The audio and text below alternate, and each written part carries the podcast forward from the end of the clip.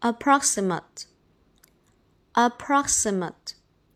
a p p r o x i m a t e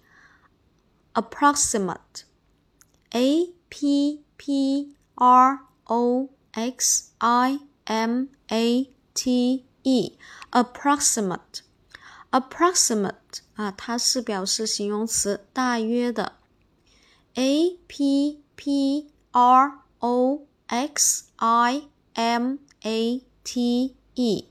approximate 啊，下面我们重点来说一下这个这么难的单词的记忆方法。